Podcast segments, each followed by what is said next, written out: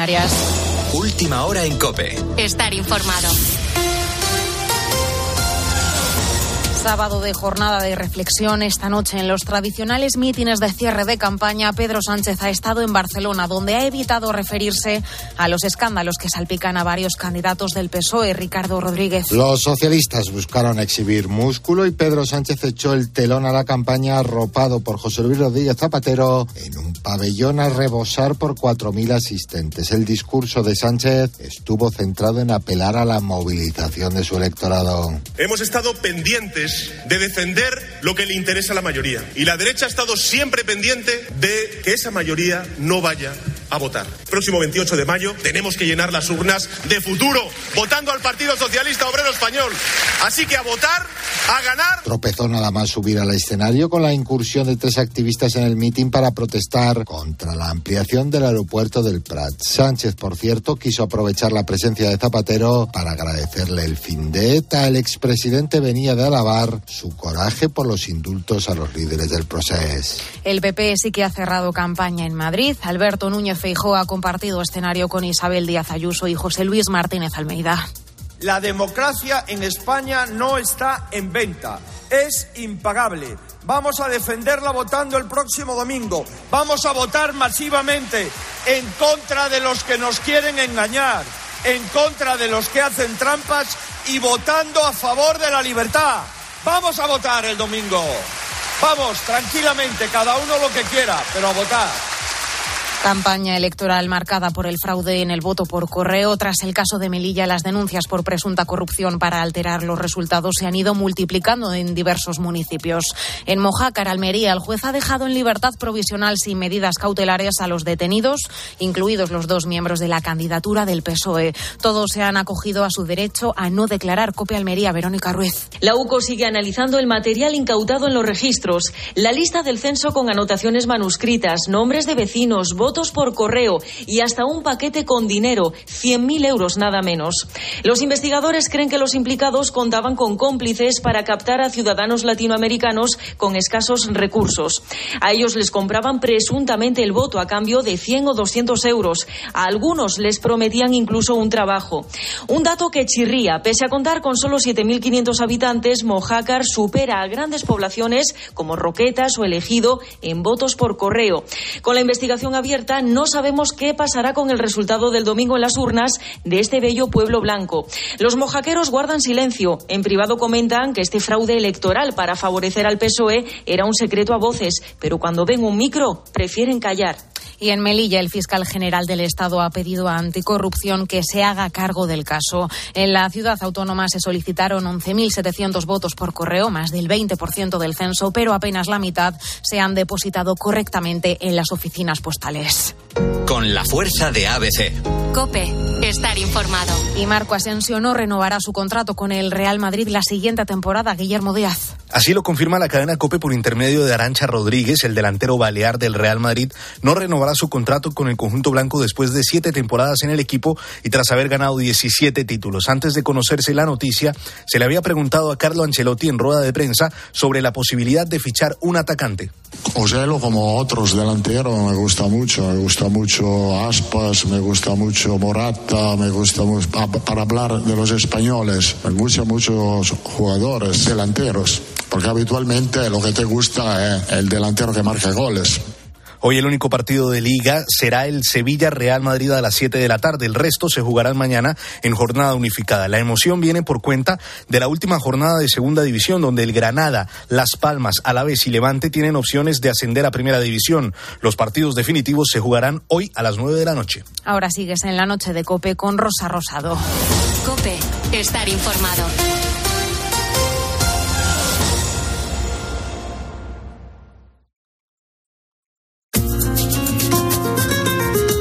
Rosa Rosado. La noche. Cope, estar informado.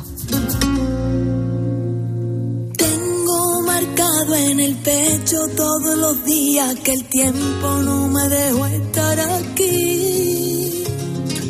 Tengo una fe que madura que va conmigo y me cura desde que te conocí una huella perdida entre tu sombra y la mía que no me deja mentir. Soy una moneda en la fuente, tú mi deseo pendiente, mis ganas de revivir. Tengo una mañana constante y una parela esperando verte pintado de azul.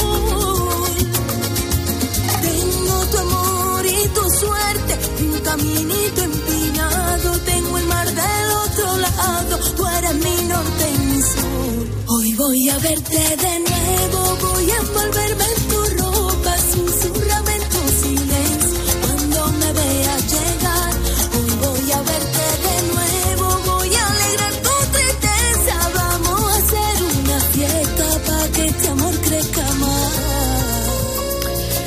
seguimos en la noche de COPE pendientes de la actualidad y recogiendo también otras noticias que nos han llamado la atención. Por ejemplo, una carrera muy especial, el camino de Robert contra el cáncer. El deportista Nicolás de las Heras se ha puesto las zapatillas y ha comenzado a correr. 320 kilómetros por delante y 60 horas en total. El objetivo es recaudar dinero para la investigación del cáncer de estómago, una aventura con la que quiere rendir homenaje a su amigo Robert y a su legado. Yo vi a Robert en su causa y cuando él, él hacía retos deportivos y cuando lo vi un poco, ya estaba un poco mm, malito y ya no, no podía afrontar estos retos, yo me ofrecí para, para, para hacerlos. Y así yo poder aportar también algo, una pequeña cualidad que yo tenía a la sociedad para, para, esta, para esta causa. José Roberto González García, Robert, fue diagnosticado de cáncer gástrico en estadio 4 hace cuatro años. Le dieron muy poca esperanza de vida y tras la quimio su oncóloga le recomendó hacer algo de ejercicio aeróbico. Así que se subió a la bici y empezó a pedalear y así es como nació Robert contra el cáncer. Reto tras reto, Robert fue recaudando dinero para donar a la Sociedad Española de Oncología Médica y financiar así varios tratamientos, entre ellos el suyo, que alargó su vida, pero desgraciadamente Robert nos dejó hace pocas semanas. Por eso Nico ha querido que este, el camino de Robert contra el cáncer, fuera un homenaje a su amigo. Oí hablar de él y como yo trabajo en Grau, él vi- vivía en Grau, en Asturias, tenía ganas de conocerlo y un amigo común nos presentó, me contó cara a cara lo que él tenía y me impactó. Realmente me impactó porque lo que le estaba pasando a él nos puede pasar a cualquiera. Nico salió desde la Catedral de Oviedo y estuvo algo más de tres días corriendo hasta llegar a la Catedral de Santiago. Él tiene experiencia en este tipo de desafíos y es que Nico es el primer ultrafondista español en hacer más de 250 kilómetros en una prueba oficial. Ha ganado varias carreras como las 24 horas de Verona o el bronce por equipos en el Campeonato de Europa. Por eso cuando conoció a Robert no dudó en ayudarle. Yo tengo que hacer algo. Yo despertó en mí, en mi cabeza, despertó algo que, un sentimiento que, que tenía que hacer algo y me puse, le dije, Robert, tú cuando me necesites, yo, yo tengo una cualidad que es carreras de ultradistancia, eso se me da bien, me gusta, es una pasión y lo podemos ofertar para, para tu causa, para Robert contra el cáncer. Con este reto quieren conseguir dos cosas. Por un lado, quieren mandar un mensaje de optimismo y esperanza y por otro, recaudar dinero para la investigación. Independientemente del tipo de cáncer que sea, cada avance se puede utilizar para, para otros y entonces la labor de Robert es muy llamativa porque estas becas de investigación suelen ser el 99% entregadas por las grandes farmacéuticas y sin embargo ahí va Robert todos los años, eh, entregó ya tres becas con sus 20.000 euros al lado de estas empresas, ¿no? Es un reto muy exigente que han preparado durante mucho tiempo. Nico se ha enfrentado a un recorrido lleno de subidas y bajadas, atravesando los montes y los valles asturianos y además las condiciones climáticas que no suelen acompañar, pues más difícil todavía. Yo empecé a correr hace 12 o 13 años y viene desde ahí la preparación. Y está, el ultrafondo está más relacionado con lo mental que con lo físico. Entonces no se puede entrenar 300 kilómetros. O sea, eso no se entrena. Llegas a un límite como si hicieras una carrera de 100 o 150. Entonces te vas adaptando tu cuerpo, tu mente y, y al final las cosas salen. Y poquito a poco, paso a paso, se va creciendo e incluso disfrutando. Su clave para aguantar fue mantener el ritmo, hidratarse, escuchar su cuerpo y hacer lo mismo que en los entrenamientos. Pero si algo tiene claro es que este desafío no será el último. Su intención es continuar el proyecto que comenzó Robert subido en su bici. Yo creo que Robert contra el cáncer tiene que continuar y continuará seguro porque además con este último reto de Robert, el camino de Robert se nos ha ido de las manos, ha sido espectacular la aceptación de la gente que ha venido a ofrecerse. ¿Qué puedo hacer? Pues hago esto. ¿Qué puedo hacer? Todos los beneficios que consigan irán destinados íntegramente a la creación de becas de investigación de la Sociedad Española de Oncología Médica. Exactamente igual que lo hizo Robert en su día. De esta forma, su legado perdurará para siempre. Escuchas la noche. Con Rosa Rosado. Cope, estar informado. Y enseguida te hablo también de un experimento que han puesto en marcha unos alumnos del País Vasco llamado No Phone Challenge. 19 chavales de cuarto de la ESO han estado un tiempo conviviendo sin su móvil. Telmo es su profesor pues ya llevaba tiempo no investigando estas redes sociales por un lado y luego por otro pues un poco observación social no yo creo que todos vemos qué, qué relevancia tiene el teléfono móvil en la sociedad en general y en particular entre los adolescentes bueno, ¿cuál ha sido el resultado? Enseguida te, te lo cuento. Porque, bueno, sin móvil se puede vivir, sin bares no. Bares no. No, bares no. No me quites el. Bueno, el móvil necesitas para. Oye, que te estoy esperando en el bar. En el bar, exactamente. Solo para esos mensajes. Antes sin móvil, ¿cómo quedaba la gente en el bar? El día anterior decías, nos vemos mañana a las 7 aquí. Y no hacía falta llamar más ni confirmar vienes o no vienes. Es que y ahí no estábamos fallaba, todos. y no fallaba nadie. Oye, ahora le mandas 50 WhatsApps, estoy aquí y tal, y no, no aparecen. Efectivamente, fíjate lo que hemos cambiado. ¿De verdad? ¿eh? Qué asco, de bueno, verdad. ¿tú conoces algún bar o negocio con un nombre curioso? Cuéntanos la historia y el nombre, claro. Pues mira, a la vista de lo que nos están contando nuestros oyentes, yo creo que ya es más difícil encontrar bares con nombres normales de lo que pensaba. Hay uno en la playa de la Barrosa que se llama Cinco Mentario, escrito con el número 5. Y luego hay otro que se llama 20 para acá, escrito con el número 20. Y también tienen uno que se llama Bar Barroja. Barba roja. Buenísimo. Yo voy a una peluquería de barrio que se llama Bucles, pero Bucles, bucle, el apóstrofe arriba. S. Entonces yo le llamo Buckles. Para darle un poquito de categoría. Luego es peluquería de barrio total, que es de las buenas. ¿Y cómo tienen ese nombre, una peluquería de barrio? Pues no me atrevo a preguntarlo, porque bueno, de te digo momento me una están... cosa, con- pero es que no sería bucles, porque el bucle, bucle, a lo mejor los bucles se refiere al- a, los rizos, ¿no? Sí, pero es una peluquería de, caball- de señores. Ah, de ¿A señores. a qué peluquería de señores vas tú? A uno de barrio, esta que te digo, 10.50. Y de señores ¿A que, te, a que mayores. te pongan los rulos? Sí, de señores mayores. ¿Qué- o sea, ¿qué bucle va a tener un tío mayor si no tiene ni pelo para arriba? Bueno, Oye, pues pregúntale el nombre, qué raro es, ¿no? Bucles. Bucles. Parece a lo mejor una- es un pueblo, ¿eh? Hostia, lo voy a preguntar. Eh, Me Hombre, habéis dejado ahí con, la intriga. con la intriga. Bueno, ¿tú conoces algún bar o negocio con un nombre curioso? Dinos cómo se llama y la historia que hay detrás. En el Facebook del programa La Noche de Rosa Rosado, en nuestro Twitter, arroba la noche guion bajo rosado y notas de voz al WhatsApp del programa el 687089770. Rosa Rosado. La noche. Cope, estar informado. I just wanna be okay, be okay, be okay. I just wanna be okay today. I just wanna be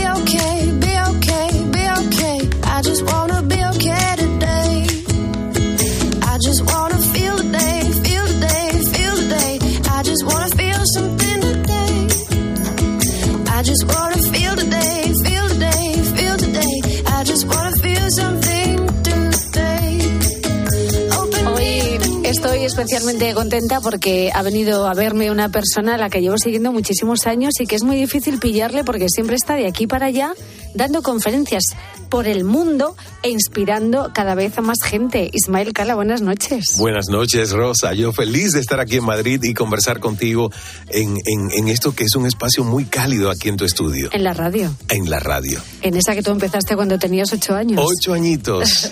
Y qué extraño, ¿eh? Qué extraño porque por muchos más años la televisión se hizo como que, no sé, quien, quien me atrapó y me arropó. Y la radio para mí es esencia y la televisión apariencia. Bueno, pues tengo que confesar, ahora que te veo aquí delante, que eh, parece que has bebido de la fuente de la juventud. Estás como yo te recuerdo siempre, te llevo siguiendo años. Sabes que la verdad que ni siquiera hay Botox en mi cara. El último está expirado. Así que agradezco doblemente ese elogio, Rosa. Yo creo que el secreto está en la felicidad, ¿no? Está en la plenitud, está en que en este momento de mi vida yo me siento mucho más cómodo en mi piel que en cualquier década anterior Qué gusto. de las que había vivido, donde uno empieza a resentir o a no gustarse o a no gustarle cosas que le están pasando y que empieza a resentir y a defenderse de ellas.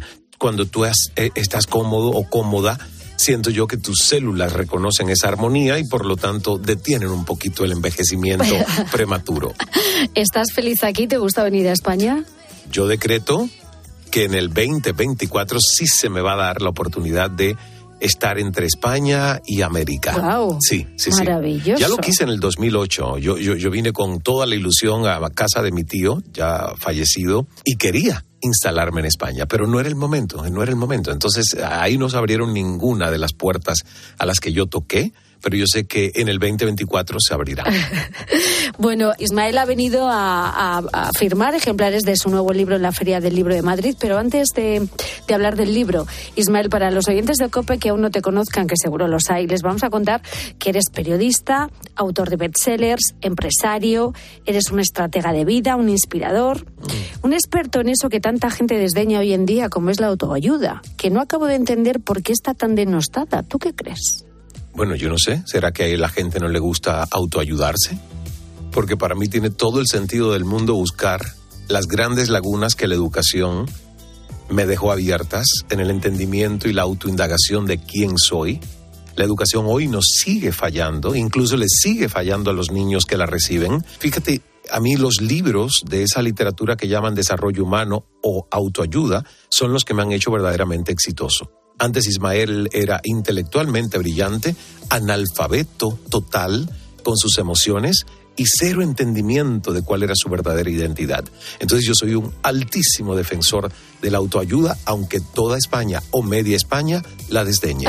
Cierto es, pero es verdad que en tu caso la autoayuda te salvó la vida. Creo que empezaste a conocerte a ti mismo cuando tu madre con 15 años te llevó al psiquiatra. Correcto, correcto. Y gracias a Dios que después vinieron esos libros que yo empecé a leer, ¿ves? Con un poco de psicología positiva, porque la autoayuda bien sustentada, no la charlatanería de decir cualquier cosa sin fundamento, eh, eh, ese desarrollo humano y ese desarrollo personal es lo que ha hecho que Ismael pudiera entenderse e incluso transformar un cerebro que a los 15 años era tóxico, estaba literalmente neuroquímicamente comprometido, ¿ves? Entonces, para mí es que esto es, yo digo, quien no lee esto, y lee novela, pues así le irá su vida, como una novela.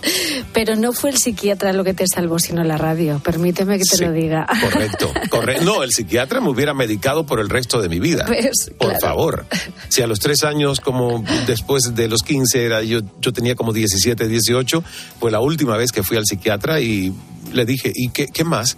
Me dice, probemos con otro medicamento, cambiemos la dosis. Y yo dije, aquí hay algo que me toca hacer a mí. Ese, ese no es el camino. Y por eso una de mis frases, que de hecho ahora las voy a sacar en camisetas, es meditado en vez de medicado. Muy bien. Porque siempre que el ser humano tenga la posibilidad de hacer el trabajo e ignorar el atajo, los fármacos no van a la causa raíz, simplemente son paliativos a los síntomas. Las causas raíces son mucho más profundas y nos toca a nosotros encontrarlas. Efectivamente, y desde ese momento, pues Ismael Cala se ha dedicado al periodismo hasta que decides dedicarte a escucharte a ti mismo y a escribir, porque ahí es donde viene realmente este cambio. A ti ese despertar te llega cuando estabas en la cima de tu carrera televisiva presentando el exitoso show de Cala en CNN en español tiene mucho que ver con mi colaboración con alguien que por años yo leí, seguí y luego ya me convertí en colaborador y amigo, que es Deepak Chopra, el doctor Deepak Chopra. Me enseñó que yo no soy mi mente, porque si uno se identifica demasiado con los pensamientos y con la mente, tú te piensas que ya te estás volviendo loco si tu mente va por un mal camino. Entonces, él despertó ese observador consciente que yo como ser humano no sabía ni por dónde encontrar. Ya. Además, tú estabas en un momento muy exitoso en televisión, por fuera todo perfecto, pero no eras feliz. No, no, no, porque el personaje le ganaba a la persona. Y eso es lo que sucede con muchos seres humanos. Su ego es el gran dictador que toma las decisiones diarias, cotidianas, y ahí el ego monta un personaje, un, personaje que se defiende, un personaje que quiere ser importante, relevante, socialmente hablando. Entonces, realmente cuando yo tenía tanto éxito en la televisión, yo decía, Dios mío, eh, Ismael está apabullado por Cala, porque Cala es mi apellido y era el nombre del programa de televisión, ¿ves? Entonces era como una especie de bipolaridad. Mm. Toda esta experiencia te ha llevado a lo que eres hoy y ese recorrido lo podemos ver en este libro, Fluir para no sufrir, que además, fíjate, nos viene al pelo en un momento tan complicado en medio de una crisis global con muchos conflictos, incluso una guerra en Europa donde estamos hipersaturados de información y con una coyuntura que nos afecta, de hecho, a nuestra paz, a nuestro equilibrio emocional. ¿Cómo no sufrir en estos momentos con la que está cayendo Ismael? Mm, mira, eh, el, el, sufrimiento es parte de la vida El sufrimiento y el dolor es parte, Rosa, de lo que nos toca a todos. Porque si yo espero algo, creo merecer algo y estoy con la expectativa de algo dibujado en mi mente, y la vida me pinta un escenario distinto, empiezo a preguntarme por qué no salió Ya. como yo lo anticipé. Entonces vamos a sufrir, pero no innecesariamente. El libro lo que propone es entender que si nosotros nos contraemos y reaccionamos desde las vísceras, entonces entramos en supervivencia en modo huir o pelear o congelarme con lo que me está pasando y no voy a poder diseñar respuestas inteligentes, solo voy a escupir reacciones que casi nunca nos representan desde nuestra mayor inteligencia. Ya. Pero yo creo que todos, fíjate, todos queremos hacer las cosas bien y todos queremos crecer, pero muchas veces no podemos. Explícanos esa trilogía de creer, crear, crecer.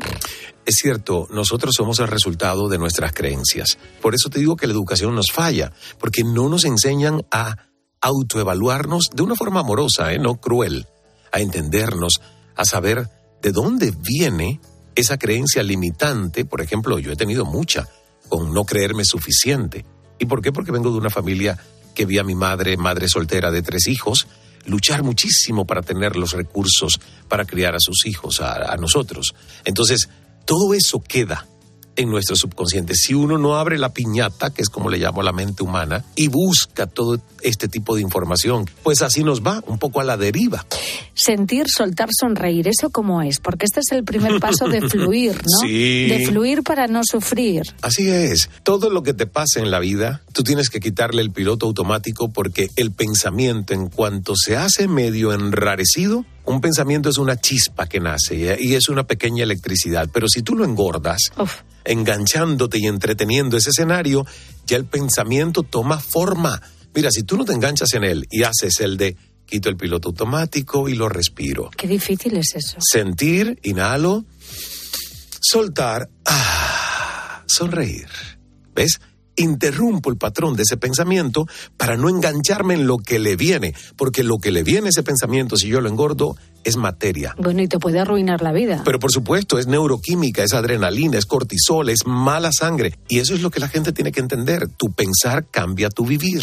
Es difícil, ¿eh? Dices en tu libro que fluir y aceptar no significa dejar que las cosas sucedan, sino hacer que las cosas pasen. Claro. Que tampoco te tienes que conformar. No, ¿sabes? no, no. Lo que pasa es que muchas veces la realidad no te favorece y dices, madre mía, lo inteligente que es que hago, ¿no? Sí, pero a mí la realidad no me favoreció por mucho tiempo. Yo viví en Cuba. Cero libertad ideológica, cero libertad de pensamiento, cero libertad de prensa, cero libertad de expresión. Y yo pongo el ejemplo de cuando viví los apagones en el llamado periodo especial en Cuba. Y maldecía a Fidel Castro, a su parentela, al gobierno, y nada cambiaba, porque con maldecir, el único que se envenenaba la sangre era yo, sin poder dormir. Pero a mí se me ocurrió cambiar de actitud y decir, si yo no controlo la electricidad de este país, por lo menos puedo controlar mi buen ánimo. Me voy bajo la farola del parque del pueblo con dos o tres amigos a cantar y a visualizar futuro. Madrugadas enteras, ¿eh, Rosa? Hasta que llegaba a las 5 de la mañana la electricidad. De todas formas, no dormía. Acá la pasaba mejor. y visualizaba futuro. Y sabes que todos esos amigos que hacíamos eso, ninguno estamos en Cuba. Porque el futuro que visualizamos a todos se nos cumplió.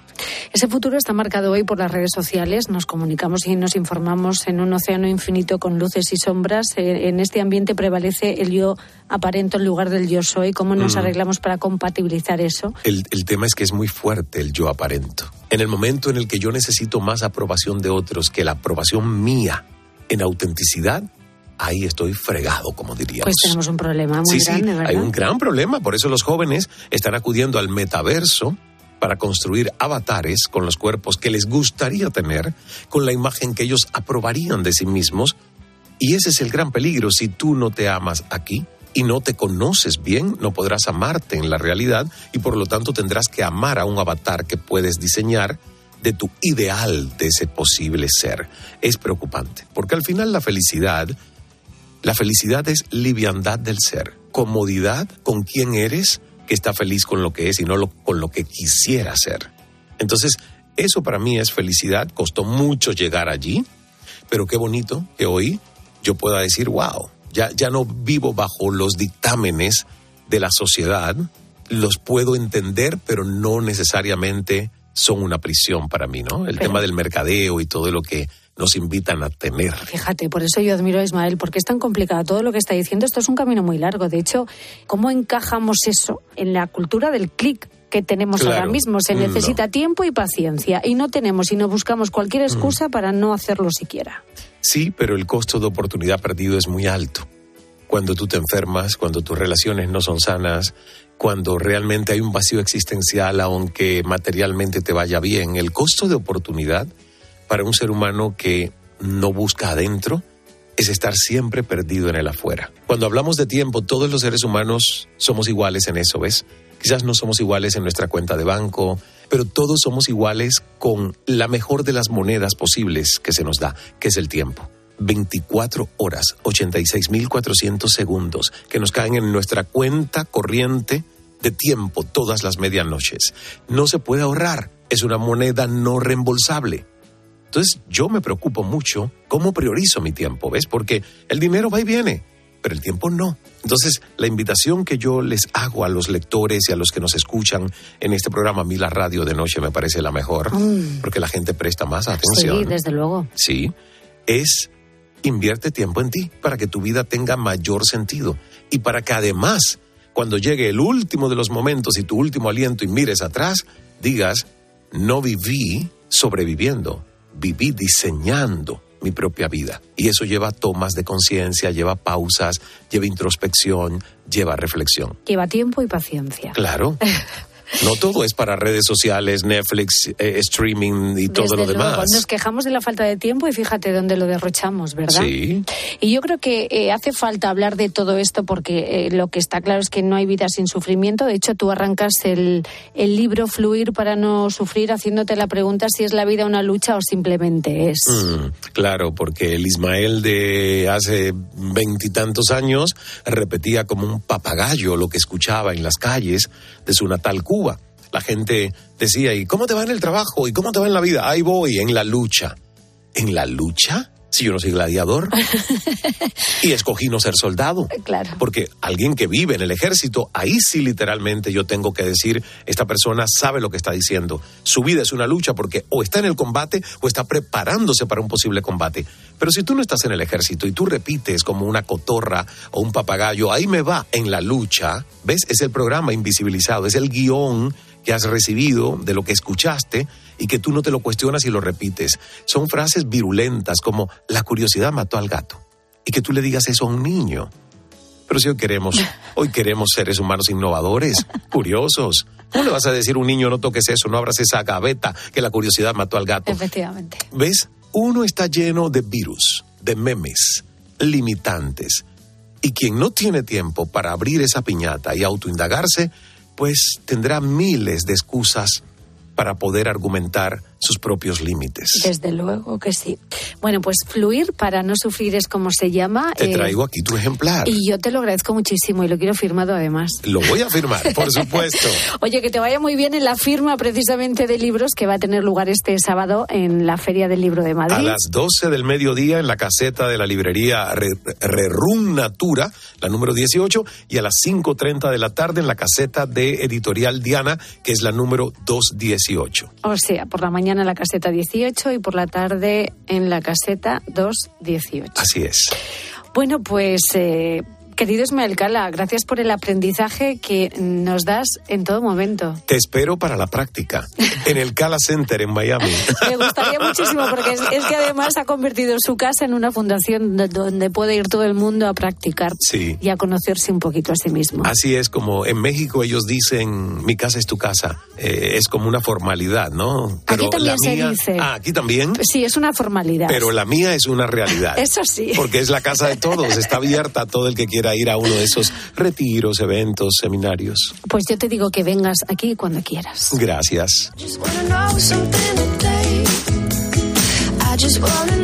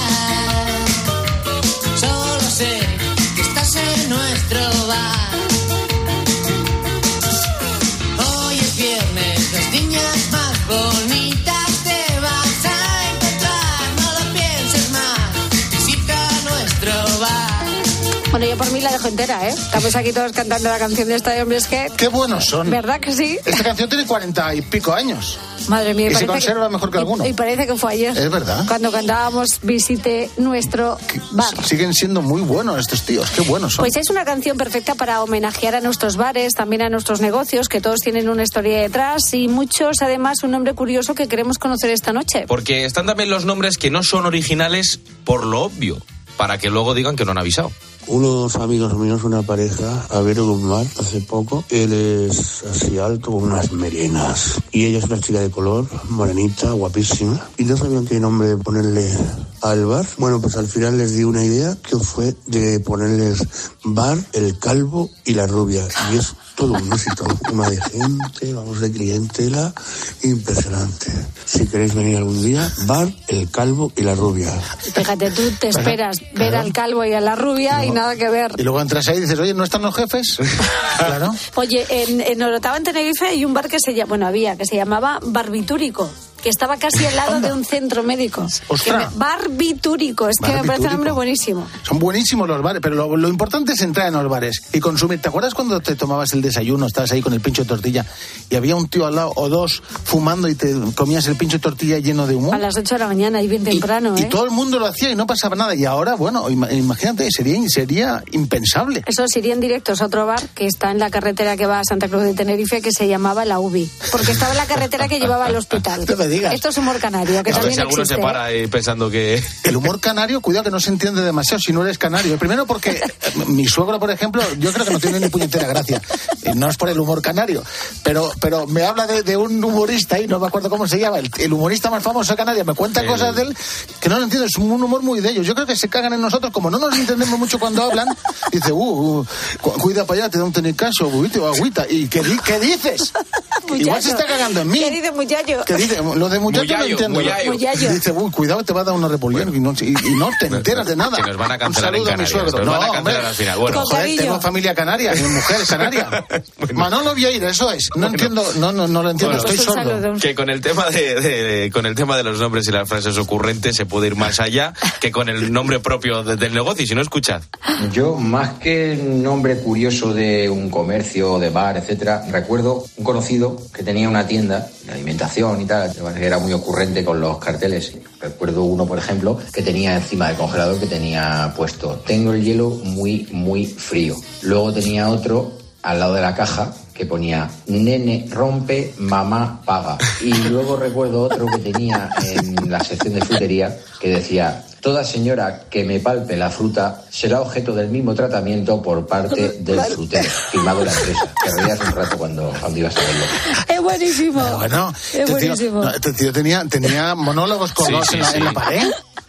Aquí no se palpa la fruta. Es que verdad, mira que hay un letrero gigante que pone no tocar. No tocar. Pues oye, las manos van al En mi pan. pueblo hay un negocio que pone aquí, hoy no se fía, se fiaba ayer y mañana. mañana. Sí, ¿No? sí. O, o- hoy para pan del día, venga mañana.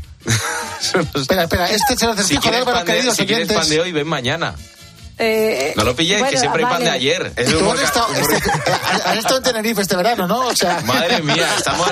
Que es tarde, pero no tanto. yo pensaba que estaba soltando el acertijo la No, semana, hombre, que es muy no, bonito. eso es una de las típicas frases de los, de los sitios de alimentación Bueno, de pues toda no, la vida. no, no. ¿Cuántas veces no has escuchado esta frase, Rosa? La Bueno, va- vez. vamos. Ah, ¿Cómo se nota que no habéis ido por el pan? Nunca. No suelo, la verdad es que no suelo. Yo sí. Bueno. Me lo como por el camino. Hablamos de eso. Si conoces algún bar o negocio con nombre curioso, ¿cómo se llama y la historia que hay detrás? Cuéntanoslo en el Facebook del programa La Noche de Rosa Rosado, en nuestro Twitter, arroba la noche guion bajo rosado y notas de voz al WhatsApp del programa el 687089770. Visita nuestro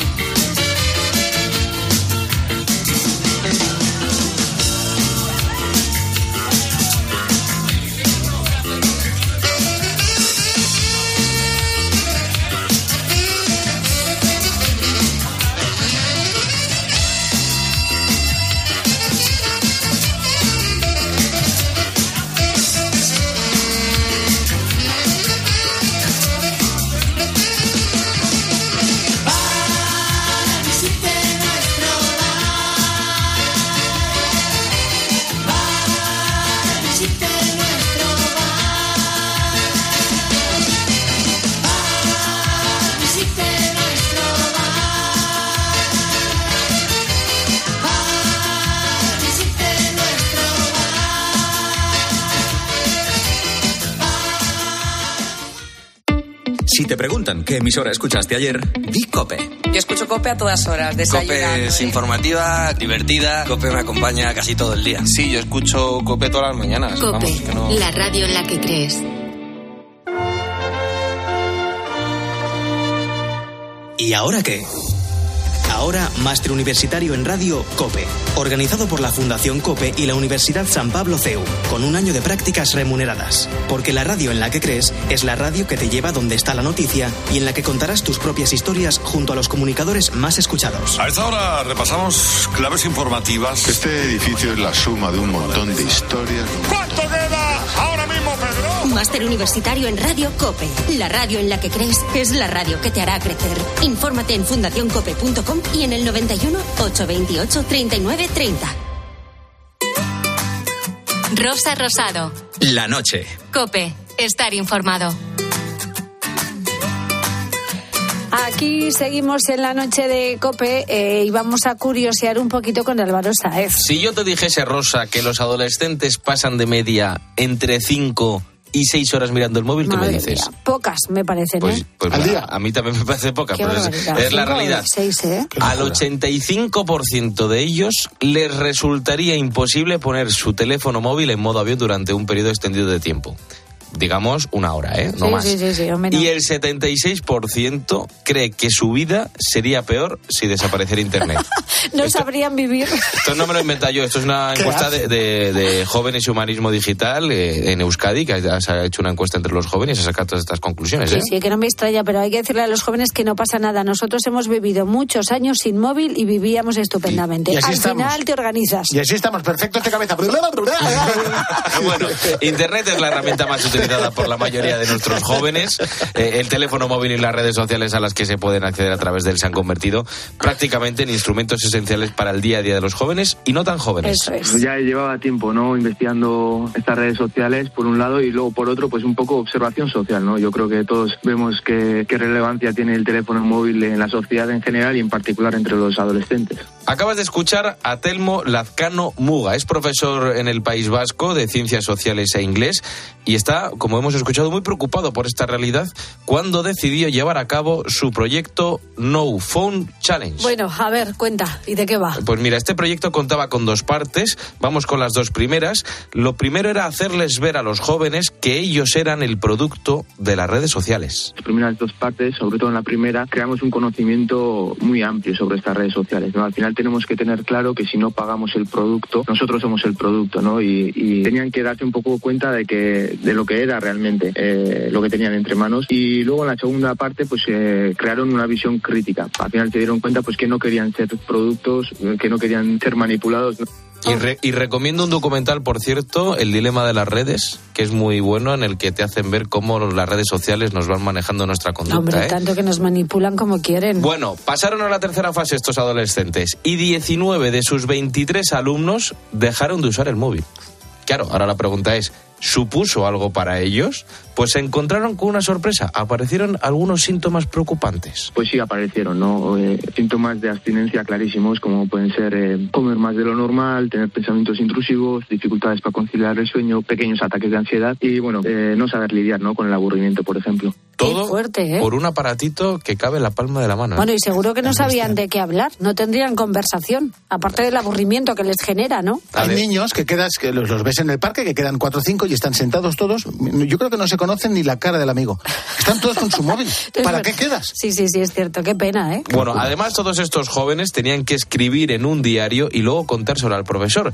Pero pasado el tiempo, unos cuatro o cinco días después, redescubrieron lo que era vivir sin el móvil y se sintieron libres. Y se sentían más felices, eh, libres, conectaban mucho más, ¿no? Con lo que hacían. Alguno describía salir de casa como algo nuevo, salir sin un teléfono móvil. Y lo que me llamó la atención que esas cinco o seis horas diarias que pasaban mis alumnos eh, con el teléfono móvil, pues empezaron a, a pasarlas, invertirlas en hábitos saludables, como pueden ser ir a pasear, ir a la piscina, a pasar el domingo con la abuela y conectar como nunca, o ver un anochecer y no acabarlo, ¿no? Claro, o hablar. O hablar. Hablar. Conocerse. Que se puede, ¿eh? Se puede, ¿eh? Bueno, Te dejan. Dan? Los alumnos tenían que tener un conocimiento amplio sobre lo que son realmente las redes sociales, en qué basan su negocio, cómo consiguen mantener nuestra atención a través de la pantalla y qué consecuencias tiene eso para nosotros. El profesor Lazcano les explicó cómo funcionan esas redes, sobre todo las gratuitas, que son las que más nos atrapan, y se dieron cuenta cómo podían ser manipulados. primeras dos partes, sobre todo en la primera, creamos un conocimiento muy amplio sobre estas redes sociales. ¿no? Al final tenemos que tener claro que si no pagamos el producto, nosotros somos el producto, ¿no? Y, y tenían que darse un poco cuenta de que de lo que era realmente eh, lo que tenían entre manos. Y luego en la segunda parte, pues eh, crearon una visión crítica. Al final se dieron cuenta, pues que no querían ser productos, eh, que no querían ser manipulados. Ujú, Y todo lo que miramos en las redes sociales se va por unos servidores y a su vez se envían a posibles compradores de información y sin quererlo estamos dando pistas sobre nuestros gustos. las primeras dos partes, sobre todo en la primera, creamos un conocimiento muy amplio sobre estas redes sociales. ¿no? Al final tenemos que tener claro que si no pagamos el producto, nosotros somos el producto, ¿no? Y, y tenían que darse un poco cuenta de que de lo que era realmente eh, lo que tenían entre manos. Y luego en la segunda parte, pues eh, crearon una visión crítica. Al final se dieron cuenta, pues que no querían ser productos, eh, que no querían ser manipulados.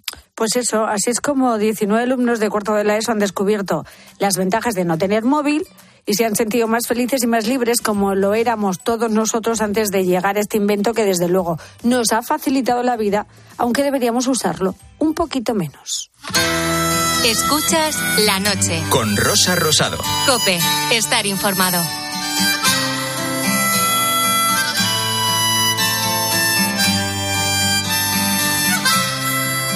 We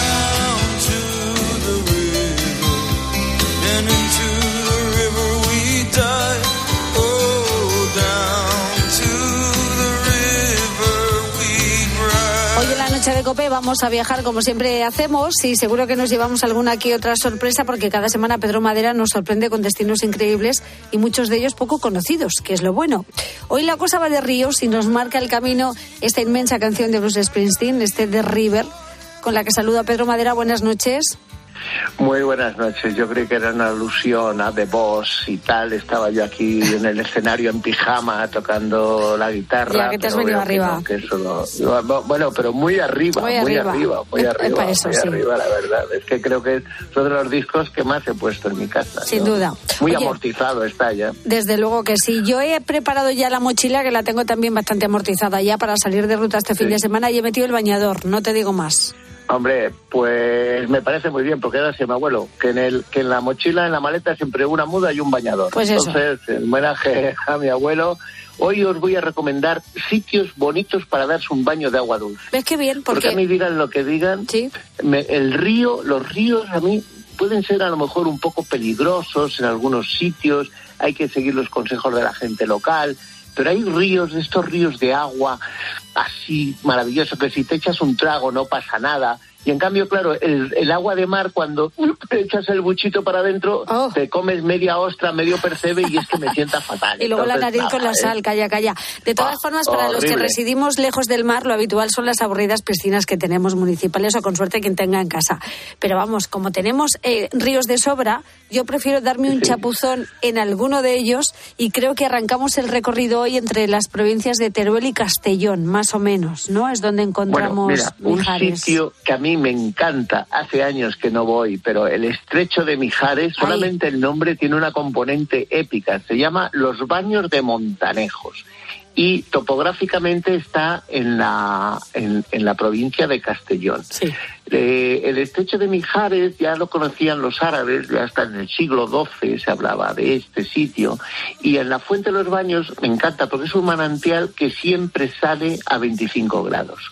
Lo cual, eso, que ha sido la única vez que yo lo he hecho, esos días de invierno de Castellón, que hace un frío que pela, eh, porque en Castellón, digan lo que digan, en la montaña hace mucho frío y Castellón es la segunda provincia más montañosa de España, me parece una suerte y es maravilloso. Tú te pones tu bañador, ese, ese bañador estupendo que a todos nos sienta tan bien, y desde ahí por la Puebla de Arenoso, se pasa el puente sobre el río Mijares y ahí tenemos una especie de pozas así, balsa maravillosa, donde te puedes bañar.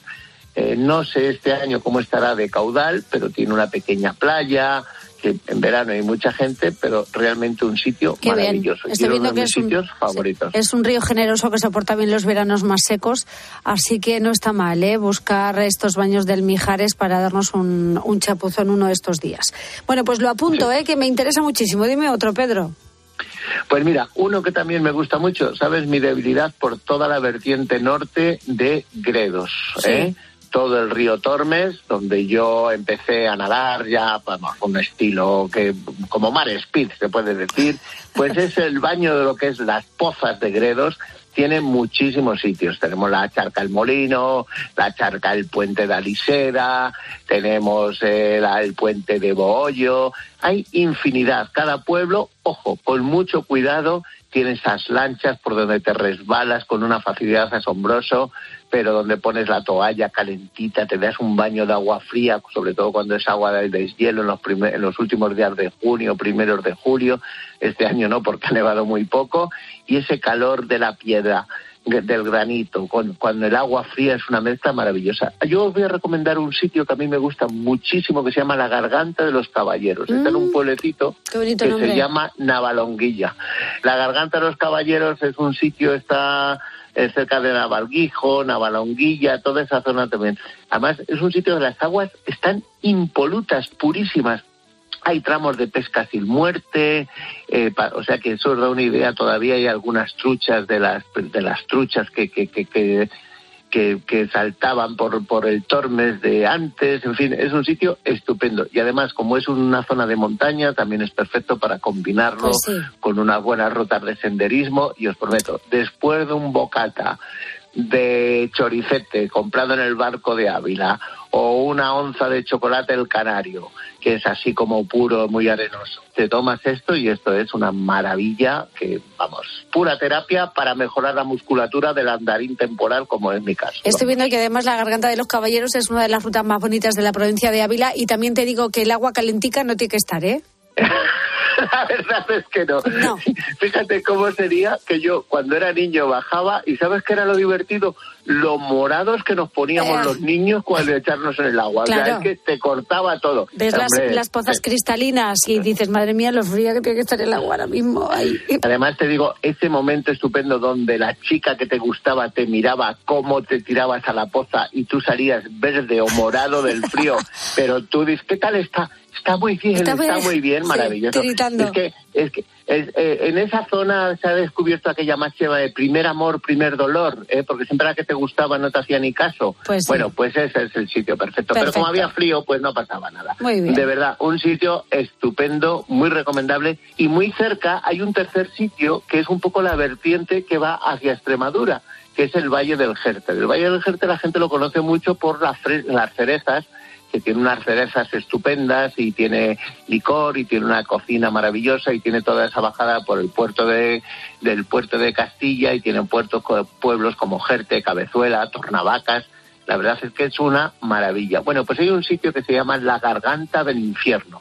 Y hombre, el nombre no es muy comercial, pero hay que reconocer que esas mismas aguas tan limpias y tan cristalinas que estamos hablando en Navalonguilla y Navalguijo, ahí están también. Hay una zona, por ejemplo, que se llama Los Pilones, que si unas están frías, las otras están más frías Por algo todavía. se llama la Garganta de los Infiernos y todo tiene su aquel, Pedro, si yo lo sé. No, ¿sabes lo bueno de ahí? Que eh, como hace tanto calor en verano fuera y, y- y la garganta donde da el sol coge unas temperaturas tremendas, esa sensación es como una sauna moderna. Bueno, al revés, una sauna muy antigua. Tú te metes en frío y cuando sale la piedra muy caliente te tumbabas en la piedra y como la, la toalla, si había toalla, estaba, estaba, estaba caliente, caliente, caliente, el choque es maravilloso. A mí me encanta todavía a veces cuando voy a Plasencia, que me encanta ir a las ferias que hay todavía, ya hay pocas ferias de, gaña- de ganado en verano, pues bajar ahí, darte un baño, comerte un buen, una caldereta de cordero o unas migas de pastor y luego tumbarte al sol, vamos, es que me recuerda a mi infancia y me parece algo maravilloso. Pues sí que lo es. Oye, lo podemos hacer en cualquier momento porque lo tenemos a nuestro alcance. Y aparte ya nos damos un bañito y te da gusto. Sí. Y hombre, ya como tenemos el cuerpo habituado y eh, lo del frío no es, no es obstáculo No, para hombre, nosotros. después de meternos en la pues- garganta del infierno no te digo nada. Lo demás es pan Pues mira, hay un sitio que ese sí que me da más miedo cómo estará de agua, pero con las lluvias de estas primeras semanas de, de mayo yo creo que se habrá recuperado, que se llama Las Gorgas de Puertolas, en Huesca. Ahí hay un pueblo, hay un río que se llama el río Bellos, no sé si es Bellos o Bellos. Yo escribo Bellos, pero ya sabes que esto de los acentos. Será Bellos. Bueno, pues seguramente. Es que suena como más aragonés, ¿verdad? El río Bellos, ¿eh? ¿no? Bueno, pues ahí cuando todo el mundo conoce el cañón de Arañisclo, ¿eh? Eh, eh, cuando se abre ese cañón en Huesca y se abre al valle de Puyarregua, el río se vuelve pues un poquito más perezoso, más amplio y ahí va, eh, va creando pequeñas gorgas o pozas donde donde es fantástico para bañarse. Qué gusto. Y luego el sitio es estupendo, pues y también la misma recomendación que hace Buen Gredos. Tú te pasas un día por el monte, cuatro o cinco horas andando, que te has hecho 20, 25 kilómetros, los pies están ahí, que es que vamos, te- te metes, te quitas el calcetín, porque es que si entras con ese calcetín muere la fauna del río y es que hay una contracción maravillosa y es el mejor, el mejor masaje que nos podemos dar. Te espabilas rápido, sin una- duda. Un- un- una, una posibilidad estupenda y maravillosa. Y luego, realmente, para hablar de, baños fluviales, yo creo que hay una comunidad autónoma que es que tiene, parece que está pensada para este tipo de cosas, y es Asturias. Asturias, por su forma y por su topografía, todos los ríos que nacen en los picos de Europa y que van hacia el mar, pues están cargadas de sitios para con baños, con playas, sin playa. Algunos de ellos tienen playitas para bañarse, eh, producto del verano cuando baja el caudal y hay muchos sitios. Yo tengo debilidad por el río Navia. El río Navia nace en Lugo y tiene unos 110, 120 kilómetros que es fantástico. Además, como hay retenciones por la- los pantanos que hay a lo largo del río, tiene muchísimos sitios para bañarse. A mí uno de mis favoritos, Serandinas, porque además hay una compañía que hace excursiones en kayak fantásticas, son una aula, una aula de naturaleza estupenda. La prueba está en que van miles y miles de niños por el colegio en época escolar y luego ya en, en verano pues pues van turistas normales que alquilan un kayak o simplemente que van a darse un baño. Mi amigo Cali desde allí organiza excursiones fantásticas y y, a- y además luego pues pues toda la gastronomía asturiana que nos sirve y luego sitios pues por ejemplo darse un baño en el Sella a su paso por Can Gardonís debajo del puente pues eso también tiene una componente Sí. eh, maravilloso. Y ya el último, que también poco conocido, un río pequeño, ¿eh? que se llama el río Porcia, pues tiene una cascada, que es la cascada de Ciollo en Castropol, que tú ahí entras, está dentro de una reserva natural fluvial del río Porcia, y vas ahí te- en verano, pues eso, antes de tomarte un cachopo de esos XXXL, pues te das un baño, nadas un poquito, luces bañador y ya está, vamos. Pues sí. Hay dos cascadas y los dos sitios son maravillosos. Tienes toda la razón, porque es verdad que en España podemos encontrar playas en muchos lagos, pantanos, embalses que nos permiten refrescarnos del calor, en unos impresionantes entornos naturales, pero es que además tenemos estos ríos estupendos y una de las mejores experiencias es poder darse un baño en una piscina natural como todas las que hemos visto esta noche, para darnos un chapuzón, pues eso, tan a gusto. Querido Pedro Madera, gracias por este recorrido tan interesante como siempre y hasta la Pues próxima gracias a semana. vosotros y a lo que sí digo a todos, precaución, que los ríos son muy traicioneros y un patinazo en una piedra nos puede traer un susto Eso es. tremendo y que las corrientes engañan tanto o más que en el mar. Vaya el ¿Vale? cuidado por delante, sin duda. Pedro, gracias. Hasta la semana que viene, adiós, adiós, Adiós. adiós. Rosa Rosado. La noche. Cope. Estar informado.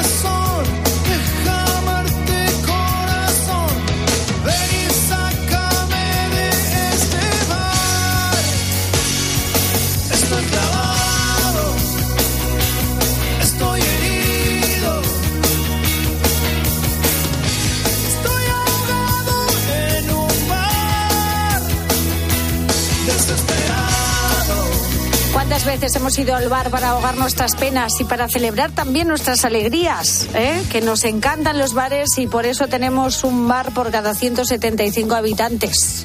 Hoy estamos homenajeando a nuestros bares, también a nuestros negocios, que todos tienen una historia detrás y, y muchos además un hombre curioso que queremos conocer esta noche. Y nos vamos hasta Valencia atentos a estos dos nombres que se las traen. No sé si aún existirá, pero hace años en Valencia existía un bar que se llamaba Barber Bir Borbur y otro que se llamaba Barcelona. Barcelona. Bueno, y el barber Birberbú hay que tener. Tío, con, con la labia un poquito Sí, tensa, sí, ¿eh? sí. con la lengua no demasiado suelta, vamos al bar- vamos Claro. al cine. O una persona está. que haya estado mucho tiempo en ese bar que intente decirlo. Claro. ¿Dónde has estado? ¿Dónde has estado? En el... Vaya nombrecito, ¿eh? Me ha gustado. Barber Birberbur, dígame, cuando llaman por teléfono. Bueno, reserva. porque cualquier cosa sirve para que seamos originales con los nombres, bien la ubicación o bien el producto. Pues yo tengo dos nombres curiosos. Uno es el de un bar de aquí en Granada, en el Barranco del Abogado, y que el bar se llama Bar Ranco. Y el otro es un asadero de pollos. El nombre del asadero es No Pía Más. Está claro que esos pollitos ya no pían más. que me da pena. Ya no pillan más. No pilla más. Arranco, no pilla más. Aquí no hay plumas. No pilla más. sí. Da penita, ¿eh? Un poco, ¿eh? Ahí. Bueno, nosotros tuvimos un pollito de pequeño que era muy mono, eh, empezó a crecer y mi abuela nos lo puso con unas patatas al horno, Ya, estaba saco. espectacular. Muy bien. Es una pena, pero al final hay que comerlos. Pues nosotros queremos un cordero en una comunión de no sé recuerdo de quién era en la familia, eh, se llamaba Simón el Cordero, lo criamos con el biberón y cuando mataron a Simón para la comunión no comió nadie. ¿eh? ¿En serio? Hombre, Bueno, los mayores sí, pero así los más jovencitos, hombre, es que, yo no probé el cordero. es que matar un cordero en una comunión es un poco heavy. Hombre, no era para comer. Ah, los ah, invitados. ah, vale, vale, ah, vale. Loco. Es Te que, voy a decir. que pensaba que, que en el festín, espérate, antes de cortar la tarta, espérate, antes de cortar la tarta, trae a Simón. ¿Tú qué te crees? ¿Que en mi familia somos unos sanguinarios? Es que lo he entendido mal. Completamente. Me he vuelto loco. Sí, te ha vuelto loco. Loquísimo, diría yo. Bueno, ¿tú conoces algún bar o negocio con nombre curioso? Cuéntanoslo. En el Facebook del programa La Noche de Rosa Rosado, nuestro Twitter arroba la noche guion bajo rosado y notas de voz al WhatsApp del programa el 687089770. Y yo enseguida te voy a contar la iniciativa solidaria que ha tenido Caritas Castrense con uno de los países más pobres del mundo, como es Somalia. Ha donado 500 dólares para vacunar a 850 animales fundamentales para la subsistencia de la población. Abbiamo cominciato di curare gli animali.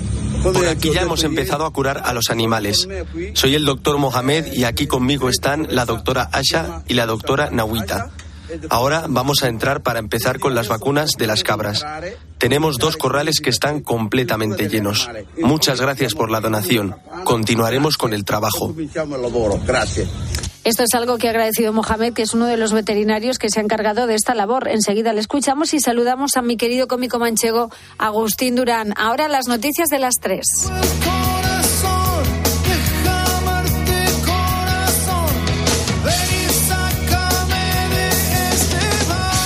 Escuchas la noche. Con Rosa Rosado. Cope, estar informado.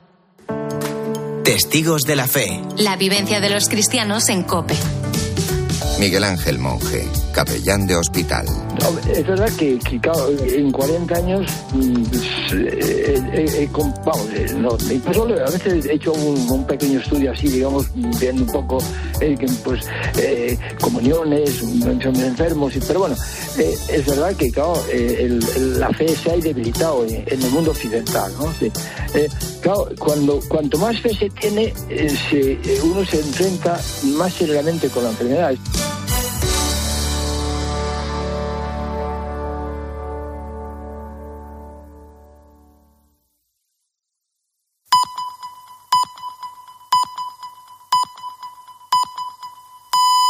Las tres, las dos en Canarias.